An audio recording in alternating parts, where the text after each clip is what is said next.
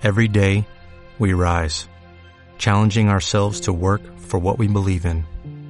At U.S. Border Patrol, protecting our borders is more than a job, it's a calling. Agents answer the call, working together to keep our country and communities safe. If you are ready for a new mission, join U.S. Border Patrol and go beyond. Learn more at cbp.gov/careers. Llegó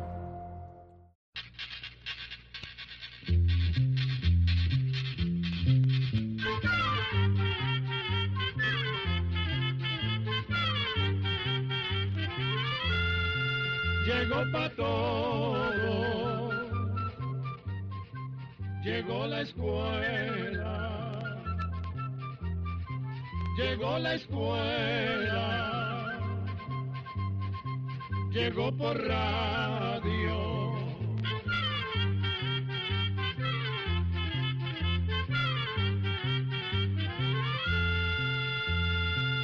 Oigamos la respuesta. Es el programa que les trae a ustedes el Instituto Centroamericano de Extensión de la Cultura, Hoy les hablaremos sobre el puerco espín y el zorro hediondo. Hace algunos días recibimos una carta de un amable oyente en la que nos preguntaba si el puerco espín sería capaz de romper un vaso de vidrio para comerse la sal que hubiera adentro. Tuvimos que contestarle que nosotros no sabíamos siquiera si al puerco espín le gusta la sal. Sin embargo, nos pusimos a averiguar y a consultar libros y a hablar con amigos que han estudiado estos animalitos, y hoy podemos contestarles algo sobre estos curiosos animales que, como les digo, todos ustedes deben conocer. Comenzamos hablándoles del puerco espín y les diremos que es un animal de carácter muy apacible y perezoso. Durante días enteros pasa en un mismo árbol, siempre y cuando el árbol le parezca sabroso, pues el puerco espín se alimenta de la corteza, de la cáscara de los árboles. Tanto es así que en ciertas zonas de los Estados Unidos, donde este animalito se ha propagado mucho, es un serio problema para los bosques, pues al descascarar los árboles los mata. El problema más corriente es para los pobres perros de cacería. A muchos de ustedes les habrá tocado desespinar a un perro, y habrán tenido que sacarle las espinas hasta del galillo. Muchas personas creen que el puerco espín tira sus púas cuando se siente en peligro, pero esto no es así sino que lo que sucede es que las desprende, las afloja. Las púas son puntiagudas como agujas, y tiene a lo largo una especie de espinitas. Son de una materia parecida al cuerno, y cuando entran en la carne tibia y húmeda de un animal, empiezan a hincharse y a entrar más y más empujadas por las espinas que tienen por los lados y por eso es un problema tan grande sacarlas a algún perro. Si un puerco espín cae al agua, flota, no se hunde. El aire que lleva entre las espinas lo hacen flotar como un corcho. Si se cae de la copa de un árbol y se va al suelo, las mismas púas le sirven de colchón. Generalmente el puerco espín come de noche. Si encuentra un árbol que le guste, se acomoda bien en una horqueta y allí se queda hasta que termine con la corteza, con las cáscaras del árbol que pueda alcanzar desde su puesto. La manera de defenderse de un puercoespín es casi siempre la misma. Cuando siente que se acerca un enemigo, mete la cabeza debajo de algún tronco o de alguna piedra y trata de esconder la panza que es donde no tiene espinas, y ahí se queda, levantando las espinas del cuerpo y moviendo la cola. Hay perros que ya conocen los peligros del puerco espín, y en ese caso lo acosan a ladridos y se le acercan, pero no lo muerden. Cuando ya es mucha la molestia, el puerco espín se echa para atrás, mete la cabeza entre las manos y comienza a caminar para atrás hasta que pegue con un árbol. Entonces da vuelta rápidamente y comienza a treparse con una gran calma. Claro, siempre hay perros que a pesar de las malas experiencias se atreven a atacar un puerco espín. Un perro valiente lo logra matar sin más ni más, quedando desde luego cundido de espinas, crucificado. Y si el hombre no se la saca, probablemente el perro tendría que morir de hambre, pues no creemos que pueda comer teniendo el hocico totalmente lleno de estas púas. Sin embargo, también el puerco espín tiene sus enemigos. Nos han contado que el tigre o jaguar sabe cómo pelear con él. Y como el jaguar trepa con mucha facilidad a los árboles, lo puede alcanzar, aunque el puerco espín trate de defenderse subiéndose a ellos. También parece que hay una especie de martilla que lo mata y se lo come. Pero la mayoría de las veces y contra todos los otros animales, el puerco espín gana la batalla. Lo único que pierde es un montón de púas o de espinas. Pero como tiene cerca de treinta mil espinas, bien puede perder algunas y al cabo de uno, dos o tres meses, las espinas perdidas le han vuelto a crecer. También pudimos averiguar que el puerco espín es realmente goloso para la sal. Varias personas nos han contado que este animalito se mete en algún rancho que haya en la montaña y busca algún traste o alguna bolsa que tenga sal. No sabemos si realmente podrá romper un vaso de vidrio, pero sí nos han contado que es capaz de comerse una caja de madera con tal de alcanzar la sal que está guardada en ella. También dicen que mastica los cabos de hacha que se han puesto salados con el sudor de las manos.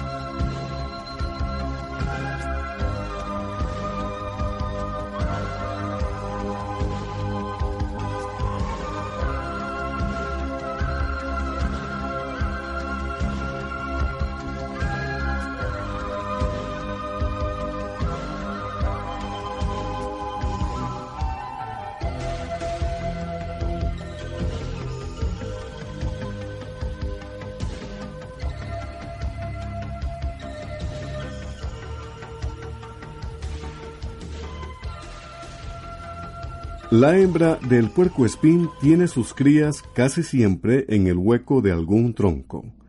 Las crías cuando nacen son relativamente grandes, pues miden más o menos casi la mitad del tamaño de la madre.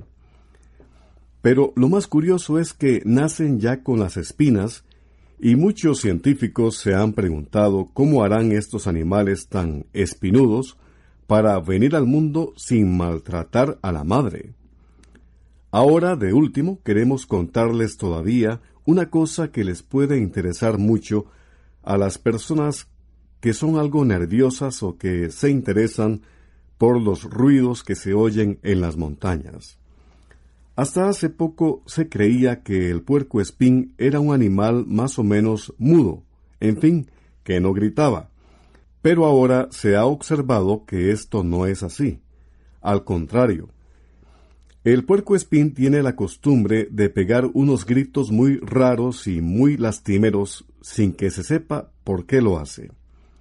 Se ha dado el caso que han observado un puerco espín que ha pasado una hora entera en lo alto de un árbol pegando gritos como si lo estuvieran matando. Cuando se acercaron a ver qué era lo que le sucedía, estaba completamente tranquilo y apaciblemente parado en su árbol grito y grito. Claro, si uno no sabe esto y de repente oye esos gritos en media montaña, pues se asusta hasta el más valiente. Con esto terminamos de contarles más o menos lo que sabemos de ese curioso animalito. Esta clase de martilla que les decíamos que puede matar bien a un puerco espín y es uno de sus más grandes enemigos, es muy perseguida por su piel. La usan para hacer abrigos finos que se usan en las zonas muy frías. Por este motivo, la martilla en los Estados Unidos casi se ha terminado, lo que es una gran suerte para el puerco espín, pues su peor enemigo ya casi no existe. Sucedió entonces que los puercoespines se multiplicaron en una forma tremenda y se han convertido en una plaga para los hombres, pues antes de que muchos árboles hayan llegado al tamaño de que pueden servir para madera, ya el puerco espín les ha arrancado la cáscara y los ha matado. Vamos a hablar de otro animalito de la montaña, también muy conocido, es el zorro hediondo. Un animalito tan lindo que no hay que desearle, pero con un defecto tan grande que la mayoría de la gente lo aborrece. Pero ese olor que para nosotros es un defecto detestable, es la mejor defensa de este animalito. Al zorro hediondo le gustan los terrenos húmedos, pantanosos, y ahí es donde la hembra hace su cueva para tener sus crías. Parece que las cuevas están muy bien trabajadas por dentro y acolchonadas con hojas y hierbas secas para que las crías no pasen fríos. En un solo parto, la hembra puede tener de 8 a 10 zorrillos. Cuando nacen son chirrisquiticos y al cabo de un mes no pesan más de media libra. Como a los dos meses de edad, los zorritos comienzan a salir con la mamá que les enseñará a cazar y a conseguir alimento por sí solos. Este animalito se alimenta especialmente de insectos, como por ejemplo abejones y grillos, pero también caza ranas, ratones, pájaros y hasta llega a acercarse a los gallineros en busca de pollos y huevos.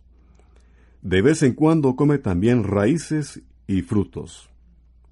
Cuando el zorro tiene su edad completa, cuando ya es adulto, es realmente un animal precioso. Generalmente no lo aprecia uno porque al verlo piensa inmediatamente en su mal olor. Pero dejando aparte esto, hay que reconocer que es uno de los animales más bonitos que hay.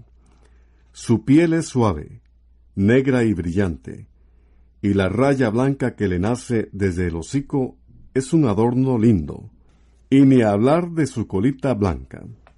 Los zorritos nuevos son muy domésticos. se quedan a vivir con los papás hasta la edad en que ellos mismos buscan compañero o compañera. Y cuando salen a buscar el alimento, lo hacen también toda la familia, uno tras otro, formando una larga fila. Algunas personas nos han contado que los zorrillos de una familia celebran a veces al caer la tarde una especie de fiesta, como quien dice un baile. Parece que se ponen formando una rueda con la nariz para adentro. De repente todos comienzan a caminar poquito a poco hasta que los hociquitos se tocan. Después se echan otra vez para atrás, poquito a poco, y otra vez para adelante. Y así lo hacen varias veces sin equivocarse, y pareciera que gozaran mucho con esta clase de baile.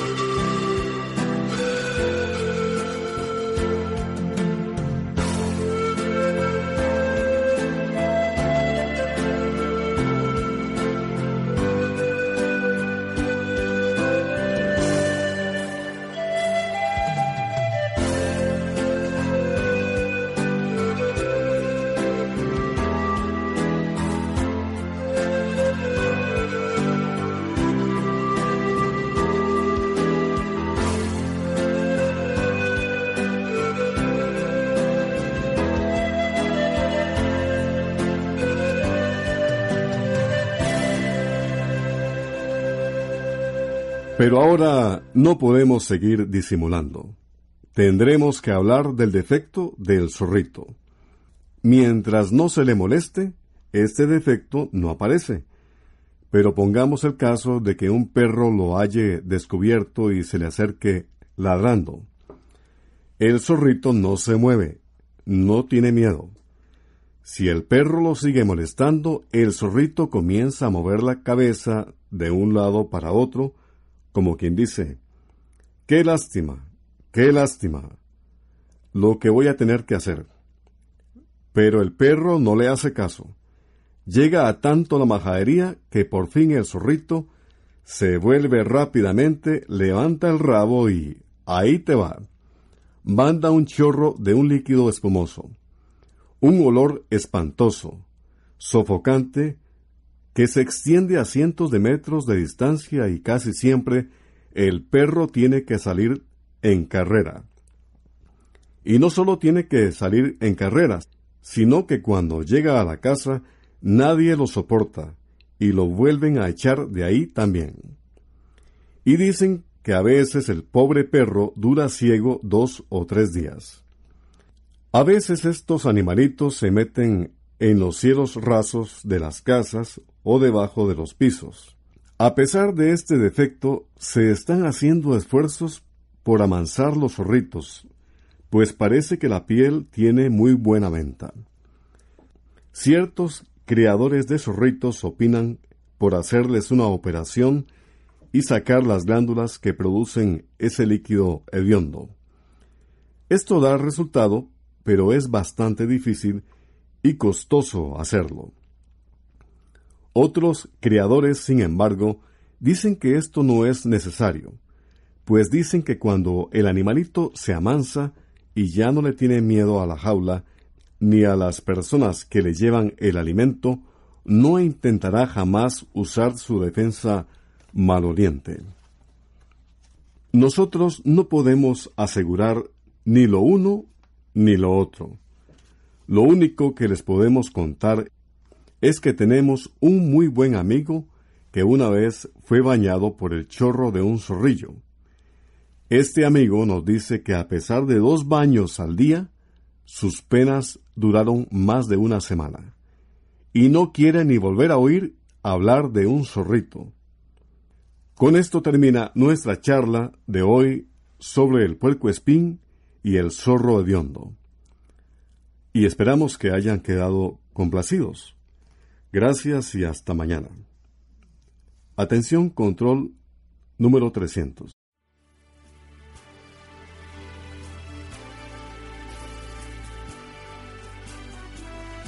Así llegamos a un programa más de Oigamos la Respuesta. Pero le esperamos mañana, si Dios quiere, aquí por esta su emisora y a la misma hora. Mándenos sus preguntas al apartado 2948-1000 San José, Costa Rica. También nos puede llamar a los teléfonos 22 25 52 38 o 22 25 53 38 o mándenos un fax al 22 25 22 27. También le damos el correo electrónico arroba Celo de letreo i c e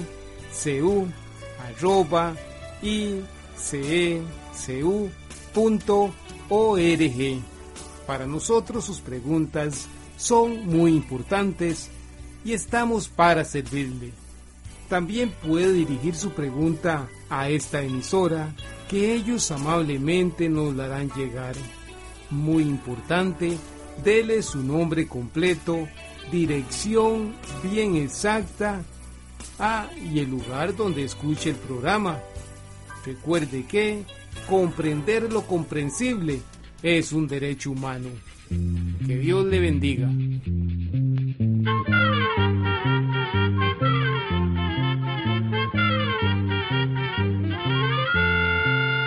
Llegó el momento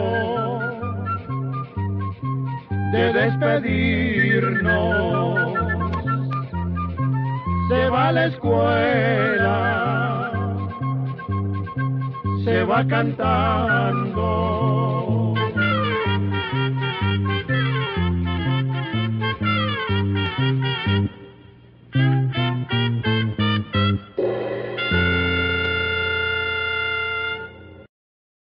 Reducing the amount of waste in your workplace will have a positive impact on our environment and can save your business money. It's also the law in Montgomery County. Make it your business to recycle right. Learn more at montgomerycountymd.gov slash recycle right or call 311.